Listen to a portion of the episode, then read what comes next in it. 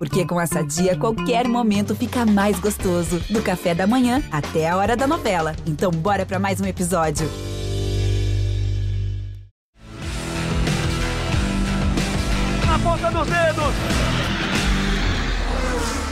Hora de velocidade no GE. Globo está começando mais um episódio do Na Ponta dos Dedos, final de semana especial. Tivemos W Series, tivemos mais uma etapa da Fórmula 1 que terminou com mais uma vitória de Max Verstappen. E agora vou apresentar os meus convidados nessa edição do podcast. O primeiro pai da Amanda, o sócio proprietário do Na Ponta dos Dedos. Pode soltar a vinheta. Rafael Lopes. Tudo certo, Rafa? Tudo certo, Bruno, sempre voando baixo. O programa promete bastante hoje. A gente teve duas corridas da W Series lá na Áustria, dois, dois, finais de semana seguidos, e também a Fórmula 1 com duas etapas seguidas também. Campeonato pegando fogo, Verstappen na frente, e temos duas convidadas super especiais aí. Bom que não vai ter confusão de nome, vai ser fácil de acertar o nome das duas convidadas hoje. Aliás, eu tenho duas charais nesse episódio do Na Ponta dos Dedos. O senhor é minoria nesse episódio. Bruna Rodrigues com a gente, uma alegria estar com a Bruna mais uma vez. A Bruna é estagiária do GE, está acompanhando de perto as principais categorias do mundo. Bruna, muito bom estar com você. Fala galera, bom estar com vocês também mais uma vez. Normalmente parando para respirar um pouquinho depois dessa rodada tripla da Fórmula 1, né? Podendo parar para ver o que aconteceu, como está a situação no campeonato. A RBR disparou. É, vamos conversar mais um pouquinho sobre o que está pegando aí no nosso mundo do motor. E com a gente também mais uma vez, uma alegria estar com a Bruna Tomazelli, que fez uma grande corrida no final de semana, segunda prova da W Series em 2021 e a Bruna conseguiu seus primeiros pontos na história da categoria. Tudo bem, Bruna? Fala, Bruna. Uh, Rafa e a Bruna. É um prazer voltar aqui agora, dessa vez, já podendo falar um pouco como foi a, a abertura do campeonato e as duas primeiras etapas da W Series. Bruna, a Jamie Chadwick venceu a prova, mas o carro que mais apareceu na transmissão foi o carro 97. Um outro carro verde, né? Porque vocês são da mesma equipe, da Veloz. Aliás, um grande resultado para vocês, né, com a vitória da Jamie e com a sua quinta posição, conquistando os primeiros pontos. Você fez um trabalho de defesa impressionante, né? A gente está brincando aqui que se apareceu muito na transmissão, porque durante muito tempo a transmissão internacional focou ali nas disputas que você estava enfrentando, né? Você teve que defender posição durante praticamente a corrida inteira. E que você falasse um pouco, Bruna, de como foi essa segunda prova com a sua participação na W Series. Essa segunda prova foi um pouquinho mais mais complicado, um pouquinho mais difícil ali, tive que praticamente quase a corrida toda segurar o pelotão que estava atrás de mim, né? Segurar as meninas que estavam atrás de mim tentando ultrapassar, mas a pista da Áustria é um pouco complicado, né, para para fazer ultrapassagem, também não é uma pista tão longa, né? Tem pontos de ultrapassagem, mas muito poucos, então acho que isso me facilitou um pouquinho. O meu carro, eu com o meu carro, no caso, não estava tão rápido como a gente foi na classificação na sexta-feira, que estava muito bom, o carro estava muito rápido. Uh, desgaste de pneus, acho que eu troquei os meus pneus um pouco mais cedo que as outras meninas na sexta-feira. Isso ajudou um pouco, que o carro não ficasse tão bom. E no sábado, então, desde a primeira volta, estava sentindo que não ia conseguir forçar tanto como estava forçando na sexta-feira. Isso fez com que desse uma segurada um pouco, mas consegui segurar bem ali. Tive uma briga foi bem bacana com a Sarah Moore. Não consegui segurar a posição dela, mas terminar em quinto no top 5 foi um, um bom resultado. O Rafa, acompanhando aqui algumas palavras depois desse final de semana, repercussão desses resultados, né? O Rupert Svendsen Cook, que é chefe da Velocis, a equipe da Bruna, destacou os, na opinião dele, resultados incríveis que a equipe vem conquistando em pouco tempo de atividade, porque eles já tinham conquistado um pódio na Extreme E e agora os resultados da Jamie com a vitória. Aliás, um final de semana espetacular, porque ela foi a mais rápida no treino livre, foi a mais rápida no classificatório liderou a prova de ponta a ponta para vencer pela terceira vez na categoria, duas vitórias da Jamie em 2019 e mais uma agora, e também o quinto lugar da Bruna é realmente um resultado expressivo para uma equipe muito jovem, Rafa. Exatamente, a Veloci estreou nesse ano, né? A gente lembra que os donos da equipe são o Jean-Ric Verne, piloto bicampeão da Fórmula E e o Adrian Newey, né? Ninguém precisa, não precisa de, é, de, apresentações, né? O mago da aerodinâmica da Fórmula 1. Então, é uma equipe nova, mas que tem pedigree, né? Estreou muito bem na Extreme E, né? Teve problemas na primeira corrida, mas na segunda, por exemplo, a Jamie Chadwick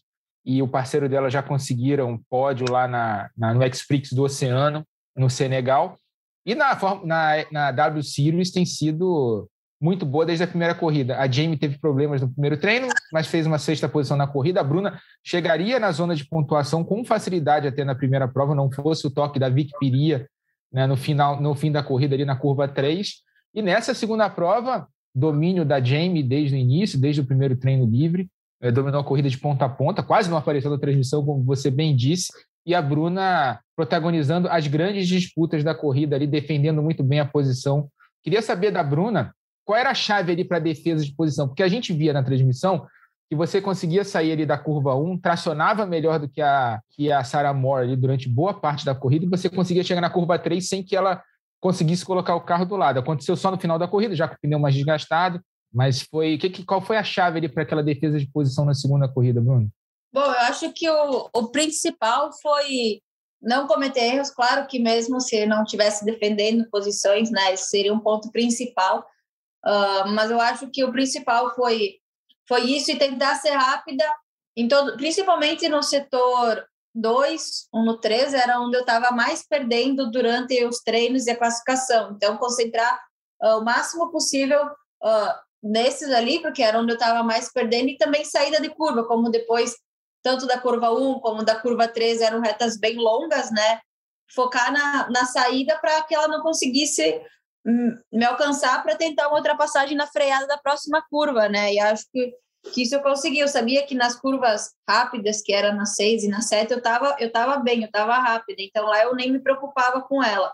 Uh, o ponto principal era nas curvas 1 e 3, que eram as freadas mais fortes, e 4 também, né? Então o que eu tentava focar era, era bem na saída de curva para que ela não conseguisse estar tão perto de mim na próxima, né? E isso eu consegui, claro que foi bem complicado lá na, na 13, aquela hora eu não consegui segurar ela, ela meio que me deu um X ali, né? Mas faltou pouquinho, né? Mais um pouquinho conseguia segurar ela. Mas a defesa foi certinha ali na 3, né? Você colocou o carro na faixa interna da pista, foi mérito da Sarah Moore ali. Ela fez um traçado diferente do seu para tentar justamente dar o X, mas a tua defesa foi perfeita ali. Isso, na, na reta ali, quando nós estava começando a subir, eu olhei no espelho, como eu estava fazendo nas voltas antes, para ver onde ela estava, para ver se ia precisar me defender ou não. E eu não vi ela nessa hora. Aí o que eu pensei em fazer foi ficar no meio, que podia ir para qualquer lado depois, né? Só que ela estava por fora e bem nessa curva ali, é uma das curvas da Áustria que, que tu tentar por fora, tu consegue sair melhor ali, tu sai com mais velocidade, e foi o que aconteceu. Agora, a minha outra xará, Bruna Rodrigues. Bruninha, mais uma vez tivemos aí um pódio completamente diferente, né? Acho que mostra aí o que essa categoria pretende fazer daqui para frente. Os carros são iguais, mesmo equipamento. Há essa diferença de nomenclatura das equipes, mas a, a mesma equipe ainda faz, ainda prepara todos os carros, né? O outro final de semana, a Alice Powell brilhou, venceu a prova de ponta a ponta. Nessa, ela não consegue se classificar nem entre as dez primeiras a expectativa é muito alta para esse início de temporada, né, Bruna? É, a gente está só na segunda temporada né, da, da V-Series, então é tudo muito novo ainda, já que ano passado não teve como ser realizado por causa da pandemia. Mas eu acho que a, o segundo contato com a categoria está é, tá sendo assim, o melhor possível. A gente tem visto o quanto que as meninas são super competitivas, a gente vê realmente a necessidade de um de uma espécie de ação afirmativa, se posso colocar dessa maneira, porque são é, é, pilotos talentosos que em outras, em outras situações talvez não tivessem as condições para poder mostrar o talento que elas têm, para mostrar por que, elas merecem ter um espaço no automobilismo, e a WCS ela chega para poder mostrar isso, isso é muito importante. É, a gente ainda está começando a temporada, foram duas corridas no mesmo circuito, então é, é, meio que, pô, o que vem depois disso, como é que vai ser nas próximas etapas e tudo mais. Mas eu gostei bastante das disputas que a gente conseguiu ver na, na Áustria, mesmo que as vitórias da, tanto da Alice Powell quanto da Chadwick foram assim, dominantes, né, bem de ponta a ponta. A gente ainda teve essa variedade no pódio, a gente teve lá a, a Sarah Moore, a gente na segunda corrida chegando em segunda, a gente teve a Irina Sidorkova, que é uma das pilotos mais jovens da, do grid atual da W Series, correndo muito bem. para poder chegar no conquistar o primeiro pódio dela na, da temporada na, na categoria como um todo. Fiquei realmente muito feliz e estou ansiosa para poder ver como é que vai ser as próximas etapas e claro, sempre torcendo para a Bruna, que é nossa representante ainda, Grit. A torcida da Bruna é cada vez maior. Eu queria te perguntar, Bruna, como é que funciona esse trabalho até a prova de Silverstone agora? Né? A gente tem destacado nas transmissões vocês têm um período muito curto de tempo de contato com o carro, né? não só antes da temporada começar, mas dentro do final de semana. Talvez seria o ônus de correr junto com a Fórmula 1, né? O bônus é a visibilidade e o ônus é um tempo reduzido. Vocês têm ali 30 minutos de um treino livre, depois mais 30 minutos corridos de um treino classificatório. A própria prova também é uma prova rápida, uma prova de sprint. Queria que você falasse de como funciona agora o trabalho até a próxima prova em Silverstone, aí agora com menos de duas semanas, Bruna. Bom, então eu ah, também não conheço Silverstone, só por simulador, vídeos, né? Nunca tive lá. Uh, essa é uma desvantagem, porque acredito que todas as pilotos da Inglaterra, e tem umas quatro, cinco, seis pilotos da Inglaterra, conheçam bem o circuito, né? Então, uh, quem sabe elas têm um pouco mais de vantagem nisso, e também as outras que já competiram lá. Mas agora eu. O meu trabalho, basicamente, eu tô, em, eu tô em Portugal agora, né? Ficar aqui até semana que vem, quando eu vou para a Inglaterra. Vou fazer algumas horas de simulador aqui. Uh, eu já tinha praticado bastante em casa, né? Em Silverstone, inclusive. Uh, mas agora eu vou fazer aqui é o, é o é o mais próximo do real que eu, que eu vou ter, né?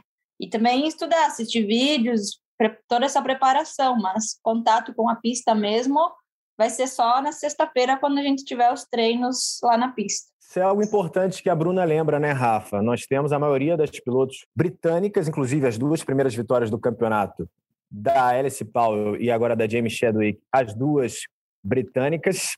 Você acredita também que elas possam levar algum tipo de vantagem para essa próxima prova em Silverson, Rafa?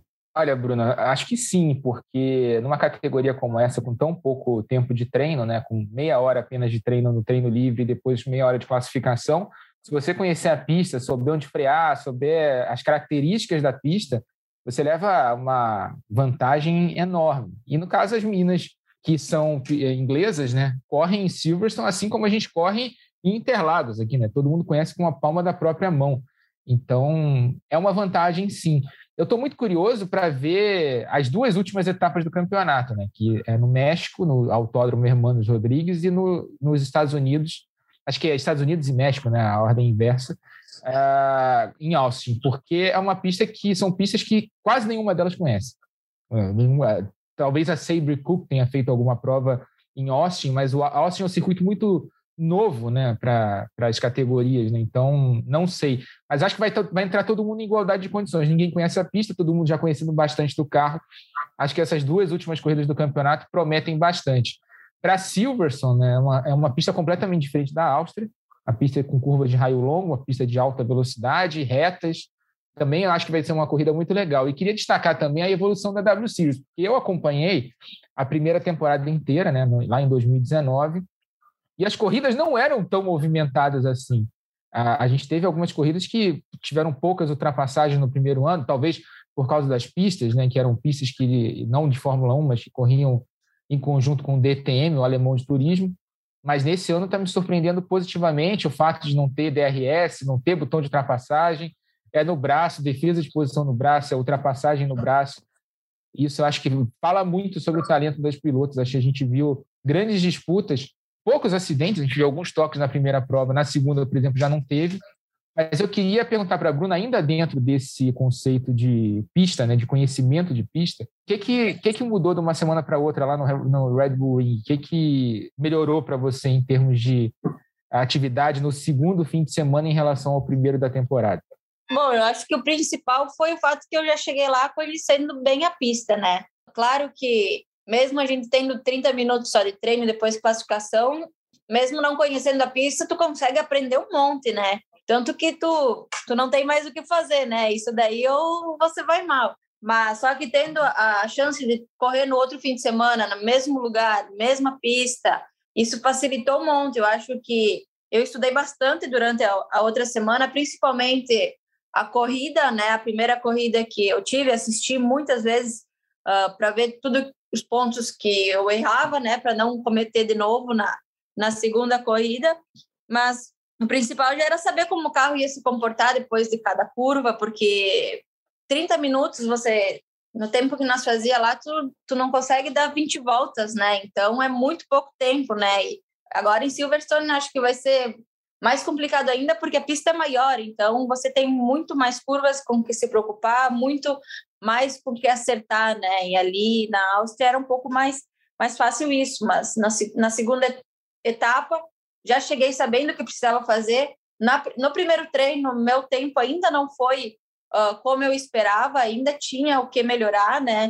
Uh, analisamos os dados, tudo, mexemos no carro mais um pouco, mas fomos para a classificação, aí foi onde eu realmente consegui uh, aplicar 100% do que eu pretendia fazer, né? Que foi quando veio o tempo, mas o, principal mesmo é, é conhecer, conhecer a pista, saber a reação do carro, cada curva, saber o que pode fazer e o que não pode fazer. Uma curiosidade até, né? A gente tem um engenheiro brasileiro na categoria, que é o André Pedrali, a gente até comentou sobre isso na transmissão, e ele trabalha com a Sarah Moore, né? Que foi a disputa da corrida do, do sábado, né? A Bruna contra a Sarah Moore. Ele, depois da corrida, comentou comigo que estava quase infartando ali com as duas brigando, torcendo para que não tivesse toque. Como é que está sendo esse trabalho com os engenheiros? Você tinha uma engenheira que a gente até, inclusive, ouviu na transmissão. Como é que está sendo esse trabalho com os engenheiros da categoria? Só para aproveitar o gancho aí da, da briga, da, da disputa entre a Sara Mori e a Bruna. Ah, é muito bacana. Cada piloto tem um engenheiro, né? Um, um coach também. O meu coach, inclusive, ele é, é muito bom, é o Warren. Ele era ele é ex-piloto. A minha, a minha engenheira me ajuda bastante, mas sempre que eu podia, eu dava uma passada lá no onde o Pedrali fica, né, no computador dele lá para conversar com ele, trocar uma ideia, analisar a data com ele, porque ele me ajuda bastante, né? Me ajudou bastante também. A gente é, é aberto no caso, você tem as informações com todo de todas, né? Uh, acho que eu tendo essa chance de poder trocar ideia com a minha engenheira e depois eu consigo conversar ainda com o Pedrali, né, pelo fato dele ser brasileiro, ninguém entende também o que a gente está conversando lá na hora, facilita um pouco. Mas ele, ele me ajudou muito e isso é, isso é bom para mim, porque aí eu consigo ter duas opiniões diferentes, né? E o fato que ele estava com a Sarah Moore foi, foi um pouco divertido. Quando acabou a corrida, ele chegou para mim: vocês querem me matar desse jeito? ele, alguém até, inclusive, falou para mim que. Acho que foi meu pai que falou que na, durante a transmissão, quando ela me ultrapassou, apareceu o rádio dele na transmissão, falando que ele, ah, você fez um bom trabalho, e, acho que, e aí vocês comentaram, ah, o, o Pedrali, que é brasileiro, tá, tá apoiando a outra que, que ultrapassou a Bruna, mas isso é, é só porque ele é engenheiro dela, né? Imagina a situação para ele, né?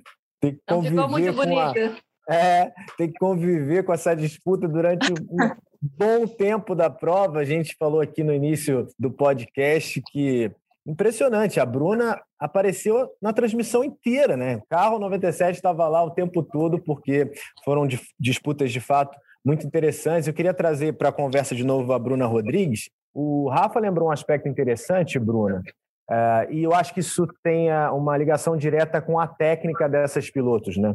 O quão bom elas são porque quão boas elas são, na verdade. Porque a gente tem observado corridas limpas, disputas muito intensas. Vários pilotos conseguem, conseguiram lá na primeira prova, conseguiram de novo agora na segunda, escalar grid, por exemplo.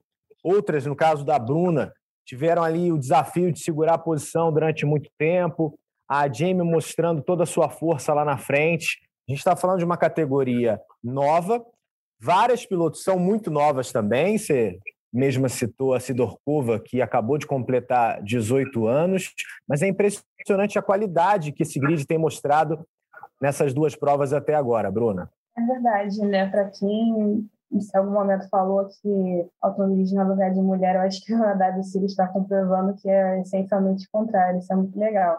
É, eu acho que foi até o Rafa que comentou que a gente teve alguns incidentes na primeira prova, é, eu acho que isso é completamente normal, considerando que há um grid muito jovem, são meninas que muitas já estão começando a caminhar no automobilismo. A gente pega categorias como a Fórmula 3 e Fórmula 2, é essencialmente a mesma coisa, é, é, faz parte, são pilotos que estão aprendendo ainda, estão pegando jeito, e enfim, tem que ir porque é importante cada posição, cada, cada ultrapassagem. É, mas é, interessante justamente isso. A gente é, conseguiu uma evolução muito nítida da primeira, da primeira corrida na, na Áustria para a segunda. É, eu acho, inclusive, que a segunda prova ela foi mais disputada. A gente conseguiu ver mais, mais ação, menos dessa, dessa bagunça, assim, vamos dizer. E isso é realmente muito, muito legal, porque mostra, de fato, a qualidade desse grid. A gente tem meninas que vieram do turismo, tem meninas que, que eu, se não me engano, agora me fugiu o nome, uma, não sei se é a Alice Powell, que é ela, ela foi a primeira mulher a campeã da Fórmula Renault, é a primeira mulher a pontuar na GP3, quando ainda era GP3, antes virar Fórmula 3. A gente tem a Marti Garcia, que também é uma das estreantes e foi a primeira mulher a vencer uma prova de Fórmula 4 na Europa inteira. A gente vê que talento tem de sobra, todos ali é, muitas delas já estavam no grid na, na temporada de abertura da categoria, é, permaneceram esse ano. É justamente questão de você ter oportunidade, de você ter um espaço onde é garantido não só que elas vão ter um equipamento necessário para poder competir de igual para igual umas com as outras, mas também que elas vão ter um espaço onde podem crescer, onde podem se desenvolver, um espaço onde uma coisa que eu acho muito importante na categoria, inclusive, é a questão financeira. É, não é necessário que as pilotos tragam um patrocínio para se manterem ali, como é, por exemplo, na Fórmula 2. A gente, inclusive, viu um brasileiro é, ter que deixar a F2 porque ele não tinha condição de se manter. Acho que foi o Gianluca Petekoff, ele teve que sair da categoria. A gente não vê isso na WC, porque o intuito da categoria não é só da visibilidade da espaço, mas também é, permitir que essas pilotos permaneçam ali, se desenvolvam e aprendam com os engenheiros e peguem experiência, conheçam as pistas em que a própria Fórmula 1 corre e isso tudo é muito importante para talvez daqui a talvez não seja tão rápido, mas para daqui a algum tempo a gente começar a naturalizar o, a presença feminina na, nas categorias assim ditas mistas. E isso também incentivar a inserção de meninas lá atrás no kart, que é onde a gente também precisa trabalhar, porque não adianta só pensar aqui na frente, na, nas categorias já monopólio, a gente tem que pensar lá atrás, que é onde começa e onde muitas vezes nem, nem chega a começar direito, por uma série de fatores. E, Bruna, eu fiquei espantado com a repercussão positiva das corridas. Né? A gente vê na hashtag WSirius no Sport TV, né? todo mundo gostando das provas. Né? Você vê que são provas de alto nível, com boas disputas, pilotas melhores do que vários pilotos que estão na Fórmula 3 hoje. Né? A gente vê corridas de Fórmula, eu vejo as corridas de Fórmula 3 também, e, e assim, o que a gente viu na, nas corridas da W Series foram 18 pilotos se, se respeitando dentro da pista, apesar dos toques que a gente teve na primeira corrida, mas elas se respeitavam nas disputas de posição. É, e a gente não vê isso em toda a categoria de base. Ah, sobre a formação das pilotos, hoje eu vejo, por exemplo, a Jamie Chadwick que já está pronta para dar o próximo passo, para tentar, de repente, é, uma Fórmula 3 uh, ah, da FIA, né, ou, ou, de repente uma Fórmula 2, ela já tem o apoio da Williams, ela é piloto de desenvolvimento, ela é a mais, é, ela já está pronta, ela foi campeã da primeira temporada, ela corre bem, fez uma boa temporada na Extreme E, está fazendo uma boa temporada na Extreme E, fez ano passado a Fórmula Regional, mas numa equipe que não era tão boa, então não dá para avaliar, né? E, esse, esse é o problema das categorias de base. Se você não tiver numa equipe boa, você também não consegue mostrar desempenho. E o caso da W Series, por ter carros iguais para todo mundo, é uma boa oportunidade de você mostrar teu talento ali na pista. E a Bruna falou um negócio muito interessante sobre a história do coach. É, Bruna, como é que funciona essa questão da categoria de ajudar na formação das pilotas? Você, você tem uma engenheira e, você, e um coach ali para te ajudar no trabalho. Como é que funciona tudo isso? Como é que funciona também a divisão de informação entre todas as pilotos? Como é que é isso? Como é que funciona para vocês? É, a, a, cada piloto tem um, um engenheiro, uma engenheira, né, um, um mecânico para ela. Aí a, todo, tudo que o mecânico faz, no caso, o engenheiro que manda, manda ele fazer, mas também a gente é dividido em cada box, que são que ficam alguns carros dentro, tem um, um coach, né, um driver coach para cada piloto, para cada quatro, cinco pilotos que ficam no mesmo, na mesma tenda, né, como se fosse dizer. Então tem tem o quê? Umas quatro, cinco tendas, quatro, cinco drive coaches para cada piloto. E isso é muito bom, porque ele consegue ver também coisas que a engenheira muitas vezes não. Não digo que não vê, mas eles o coach passa para nós de uma forma diferente, né? O meu coach, o Warren, ele, ele era, ele é ex-piloto, então ele sabe justamente o que a gente está sentindo, justamente o que a gente precisa fazer, né? Então, então isso ajuda bastante. A gente compara, ele senta piloto por piloto, né? No nosso no nosso box, conversa com todas, junto com o engenheiro, sempre o, o coach e o engenheiro estão sempre juntos, conversando com nós, pensando. E o meu coach foi muito bom porque no outro fim de semana também, mas nesse fim de semana ele ele passou muito tempo comigo. A gente analisou muita coisa junto, né? Ele, ele disse que ele via que na primeira corrida eu, eu errei bastante durante a corrida, mas algumas coisas como troca de marcha, alguma coisa assim, que eu não consegui mais para frente. E, e, ele disse, foi impressionante como você mesmo errando uh, um pouco mais, assim, digamos, você conseguiu andar ali, né? Você conseguiu tá virando a mesma coisa que os pilotos. Então, acho que talvez ele passou mais tempo comigo porque sabia que, que eu podia melhorar e podia estar tá mais para frente. Foi o que aconteceu, né? Na, na classificação, terminei em quarto ali, acabei largando em terceiro, né? Então, então isso foi bem bom que não só comigo, mas com todas, eles ajudam todo mundo, né? E no track walk também vai, alguns engenheiros vão, alguns não, mas o coach sempre vai com todo o grupo dos pilotos que auxiliam em tudo que a gente precisa, né, na pista. Ô, Bruna, para a gente fechar o assunto W Series e começar a falar de Fórmula 1, conta para gente como é que foi aquele momento no treino classificatório, porque olha, eu acompanhando, eu fiquei tenso, fiquei ansioso, não resolvia. A porca não saía, você não conseguia resolver o problema, não conseguia ir para a pista, perdeu muito tempo ali e eh, a gente sempre bate papo nas transmissões, eu e o Rafa, o Rafa sempre lembra, né? E nesse caso, de um pneu como esse, utilizado na W Series, o mais importante é você utilizar o tempo todo do treino, né? Para que você consiga um rendimento melhor. E você perdeu muito tempo ali. Conta para a gente um pouquinho qual foi o teu sentimento. Você estava confiante que aquilo ia resolver logo ou você de fato também estava muito nervosa pelo tempo que você estava perdendo? É, eu acho que eu, eu tive um pouco de sorte nessa questão, porque não que, que ficou preso, né? Mas foi porque logo na primeira volta que deu a bandeira vermelha, na primeira segunda volta da classificação deu a bandeira vermelha, eu já falei para a minha engenheira que nós tínhamos combinado dar umas quatro voltas, parava, trocava o pneu e saía de novo, né? Eu já falei para ela, ó, quando deu bandeira vermelha, eu falei, vou parar e vamos trocar o pneu agora. Porque eu acho que se eu tivesse parado no vermelho, o carro estava igual, saía da pista, dava para a pista, dava mais umas duas voltas e voltava, o mesmo, ia acontecer o mesmo problema, eu ia perder mais tempo ainda. Então, na hora que deu a bandeira vermelha, a gente já trocou o pneu e aí, mesmo que eu perdi uns cinco minutos, depois eu tinha mais de 15 minutos ainda para andar com o pneu novo. Então, eu acho que essa estratégia que usei, por sorte, me salvou para ter mais tempo depois andando, né? Mas eu já tinha falado para ela, para minha engenheira, no caso, na hora que eles estavam tentando trocar e não conseguia, eu falei para ela: troca os outros e vamos com esse dali, velho, porque era a única opção que a gente tinha, não sei se eu desistisse, não ia para a pista, né? Mas, mas graças a Deus eles conseguiram trocar. Eu já estava quase pulando fora do carro e indo ajudar eles a tirar o pneu fora. Foi exatamente o que eu imaginei. Consegui a chegou resposta até, que eu chegou queria. A, chegou até aquela ferramenta, né, de que você usa muito em oficina mecânica, né, para aquele aquela apertador de porca gigantesco, assim, para o cara dar aquela última volta ali foi dramático. Eu estava vendo o treino também, acompanhando o treino. Nossa, e não, e não ia para a pista, e a porca não apertava. Ai, meu Deus. Mas tudo, deu tudo certo no fim das contas. E eles, aí eles, a hora que eles tiraram, é, não, não foi, não lembro se foi na hora que eles tiraram. Não, foi quando eu parei. Quando eu parei, que deu bandeira vermelha, eles não começaram a trocar o pneu na hora. O menino que cuida lá, ele disse: não, nós não temos autorização para começar a trocar ainda.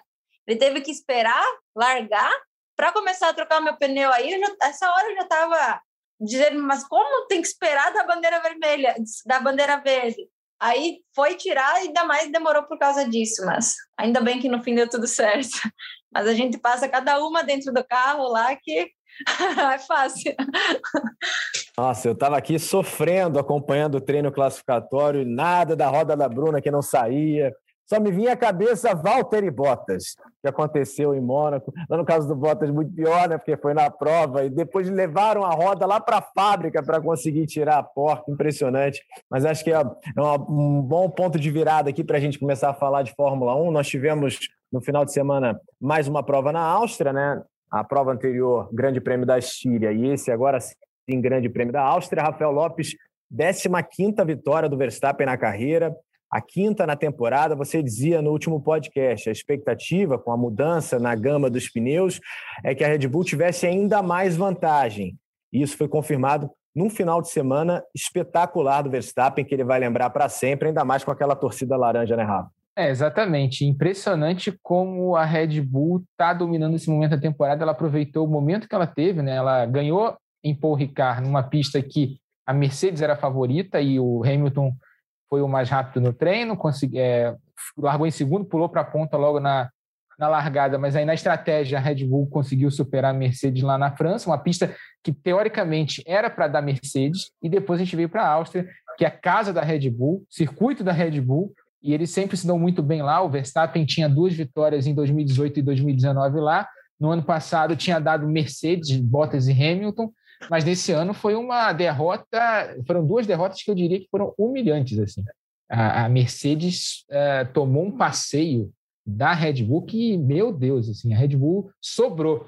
O Verstappen foi tão humilhante essa corrida de domingo para a Mercedes que o Verstappen fez a marcou a melhor volta, trocando o pneu no fim da prova, porque tinha aberto uma vantagem de mais de 25 segundos em cima do segundo colocado, que naquela ocasião já era o Valtteri Bottas. Liderou todas as voltas da prova e venceu a corrida, chamado Grand Slam, né? Grand Challenge em francês, Grand Slam, que é quando o piloto consegue isso tudo. O Verstappen foi o primeiro dele na carreira, ele é o mais jovem da história a conseguir esse feito. Para você ver o tamanho do que ele fez nessa, nessa, nesse grande prêmio da Áustria, deixou alugou uma cobertura na cabeça do Toto Wolff. Né? O que, que ele vai fazer agora? O que, que eu vou fazer agora para reagir? Porque aquele discursinho de que ah, nós estamos focados em 2022, vai mudar o regulamento. Esse, ah, agora estão tomando uma, uma paulada da Red Bull, que é, duvido que não, não tenha atualização até o fim do ano. Inclusive, a Mercedes, que disse que não ia atualizar mais o carro, vai levar um pacote novo para Silverstone. Quer dizer, já acendeu a luz de alerta lá, não digo nem a luz vermelha, a luz roxa, já de tão desesperadora que está a situação. Se a Red Bull continuar nessa, nessa marcha, nesse, nesse nível de desempenho, o Verstappen vai ser campeão por antecipação nessa temporada. Já tem mais de uma vitória de vantagem para o Hamilton nos pontos. Está muito difícil essa, a situação para a Mercedes. E Silverstone é uma pista que tradicionalmente é Mercedes e o carro da Mercedes tem um entre-eixos mais largo, maior, né? ele tende a levar vantagem nas curvas de alta velocidade de Silverstone e de raio longo. Se a Red Bull conseguir andar bem lá, aí é um abraço. O campeonato é, é do Verstappen, ele é o piloto do momento, a Red Bull é a equipe do momento. Red Bull não conseguiu um desempenho tão bom desde 2013. Acho que a gente está começando a ver uma troca de domínio, pelo menos nesse fim de temporada. Mas nesse fim de semana, acho que o grande destaque mesmo, além, claro, do domínio do Verstappen e dos feitos que ele fez, foi o Lando Norris, né? Segundo colocado na classificação, depois uma corrida consistente, uma punição absurda no início da prova. Se, se é para punir aquilo, acaba com disputa, faz campeonato de qualifying, porque é brincadeira, o cara, o, o piloto vai ultrapassar por fora, né? É, é ônus dele, né? Você tem esse risco, né, de você tomar uma, uma espalhadinha ali. E nem achei que a espalhada foi tão assintosa. O Pérez é que arcou com, com a consequência da escolha dele. Mas ele foi punido ainda assim, chegou em terceiro, conseguiu um pódio o Norris tem nove é, pódios, nas, nove pontos, né? nove top fives, né? nove chegadas entre os cinco primeiros nas últimas dez provas. É o cara que está mostrando um desempenho absurdo, já tem mais pontos no campeonato do que teve no ano passado. É, e acho que nessa corrida a McLaren tinha mais ritmo do que a Mercedes, né? o que indica que a McLaren está no caminho certo também ali no desenvolvimento do carro. Acho que a Red Bull é a equipe a ser, é, a equipe a ser batida até o restante, até o fim da temporada, e a McLaren está crescendo. Quem sabe pode até ameaçar ali a Mercedes na briga pela segunda força nas próximas corridas.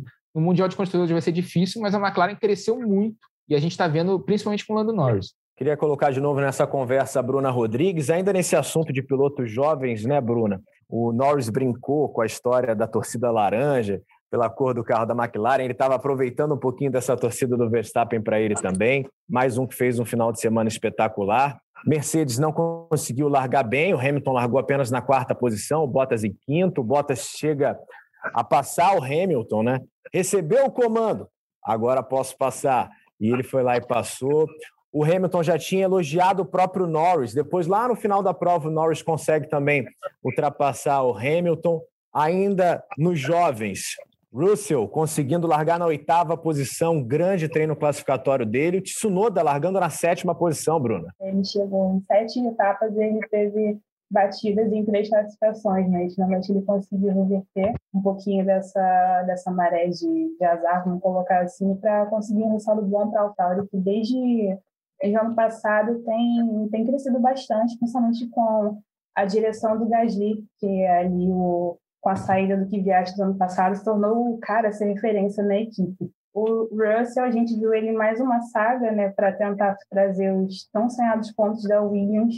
Mais uma vez não deu certo também, mas eu acho que ele cresceu muito nessa rodada dupla da Áustria. Na, em 2021, ele, aliás, no ano passado, o Russell ele teve acho que três oportunidades, gente chegou bem perto dos pontos, mas teve três, 11, coloca, é, 11 lugares das, da, das provas. Bateu Imola quando chegou pertinho também, bateu Imola esse ano também, disputando inclusive com o Bottas a, a nona colocação, mais ou menos. Só que ele chegou na, no ciclo de Spielberg, é, para mim, eu vejo ele mais, é, mais centrado, um pouco mais maduro para conseguir administrar um pouco dessa pressão que é de tentar trazer os primeiros pontos da Williams desde 2018, quando o Kubica ele se beneficiou de uma punição ali para os pilotos da Alfa Romeo. Eu acho que isso é muito bom para ele, porque se a gente for olhar para essa geração nova da Fórmula 1, esses garotos que cresceram com ele, o o Norris, o Leclerc, o Verstappen, o Russell é o cara que está ficando para trás, né? Porque enquanto os rivais dele estão ali aprendendo a brigar por, por pódio, por vitória, no caso do Max, por campeonato, o Russell ainda está ali patinando com a equipe, está na lanterna do campeonato de, de construtores. É, ele ainda está tendo que aprender na marra muita coisa pela qual os pilotos que cresceram com ele não tiveram que passar por tanto tempo e é bom, é, nesse sentido, ver ele finalmente tendo a chance de mostrar mais do que ele pode fazer como piloto na Fórmula 1. Inclusive, foi uma coisa que ele comemorou depois dessa, dessa corrida na Áustria nesse domingo, que ele passou bastante tempo ali defendendo, pro, defendendo a posição do Alonso, que finalmente nas últimas voltas conseguiu a décima colocação, o último pontinho. É, agora fica a expectativa né, de saber qual vai ser o futuro dele no ano que vem. É, tem aí a chance de, será que a gente vai ver o Bottas que não está numa fase tão boa na Mercedes em 2022? O Hamilton já renovou, o Bottas não. E o Russell principal candidato para ocupar essa, essa vaga na Mercedes em 2022 ou talvez no ano seguinte, em 2023. É, mas aí a gente fica na, na expectativa também de acompanhar como é que vai ser o campeonato. A RBR disparou aí com, a sexta vitória no ano, são cinco consecutivas. A Mercedes promete, né? dar uma tentar dar essa essa resposta com atualizações atualizações para Silverstone mas ao que tudo indica a gente realmente está vendo é, pode ser os últimos capítulos de uma de uma hegemonia que já durou há sete anos e, e aí fica na dúvida né de como é que vai ser ano que vem com um novo regulamento a, a equipe pode vir com uma nova composição de dupla enfim, é, é expectativa, embora tenha sido passar de uma hegemonia para outra. Bruna, para a gente fechar, uma curiosidade até, né? Porque quando a gente conversou na última vez aqui no podcast, a temporada da W Series não tinha começado ainda e você não tinha ainda a experiência de ter dividido um final de semana com a Fórmula 1. Como é que foi no domingo? Você conseguiu acompanhar a prova lá em Spielberg? Você teve que sair? Como é que você pôde acompanhar mais uma vitória do Verstappen no domingo na Fórmula 1, Bruna? Bom, no, no primeiro domingo que a gente estava lá, né, que depois teria a segunda etapa, a gente foi todo mundo para a pista, todas os pilotos da W Series foram para a pista e de lá a gente conseguiu acompanhar. Algumas pilotos tinham algumas entrevistas, reuniões naquele dia, por isso que fomos todas, né? Uh, mas o nosso paddock fica, fica, fica perto, fica quase do lado do paddock da Fórmula 1, pelo menos na Áustria, mas a gente não tem acesso lá, né? Então a gente conseguia subir uma gradezinha lá perto que dava para ver a curva a curva 6 e 7 ali da 5 e 6 da, da Áustria e a gente conseguia conseguia assistir os carros, mas era só isso, né? Isso não era no telão que tinha daí no, nos boxes que a gente conseguia acompanhar, mas podia acompanhar um pouquinho assim, a gente viu toda aquela toda aquela hora que os pilotos vão em cima do caminhão, passam também por toda a pista, uh, e depois eu acompanhei a largada ao vivo, sim, né? Depois fui assistir no telão, mas, mas foi, foi bem bacana. Já no, no, no nesse último domingo, nem, nenhuma das pilotos foi para a pista, porque aí todo mundo já estava já tava retornando, então nesse, nesse último domingo não, não acompanhei lá na, lá direto da pista. O Rafa, a W Series e a Fórmula 1 voltam em Silverstone no outro final de semana, sem ser o próximo, porque nesse tem mais velocidade também, né, Rafa, nos canais Sport TV. Exatamente, Bruno. A gente vai ter etapa da Stock Car em Cascavel e também a etapa dupla, né? Rodada dupla de Nova York da Fórmula E.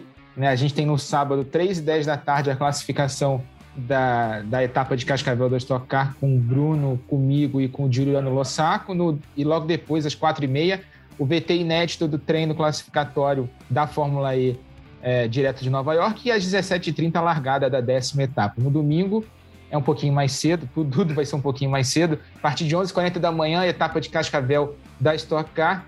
E depois, 1h30 da tarde, o VT do, da Fórmula E, né, do classificatório também VT inédito, e a corrida a partir de 2h30 da tarde também é, com transmissão do canal Campeão. Cleiton Carvalho e eu no comando da transmissão da Fórmula E. São, é a agenda desse fim de semana é, do Sport TV de velocidade. Muita velocidade para você no próximo final de semana. Agradecendo o Rafael Lopes, a Bruna Tomazelli, também a Bruna Rodrigues pela participação em mais um episódio do Na Ponta dos Dedos. Lembrando que esse podcast tem a edição da Raíra Rondon, a coordenação do Rafael Barros e também a gerência do André Amaral. Velocidade nos canais Globo, emoção na pista.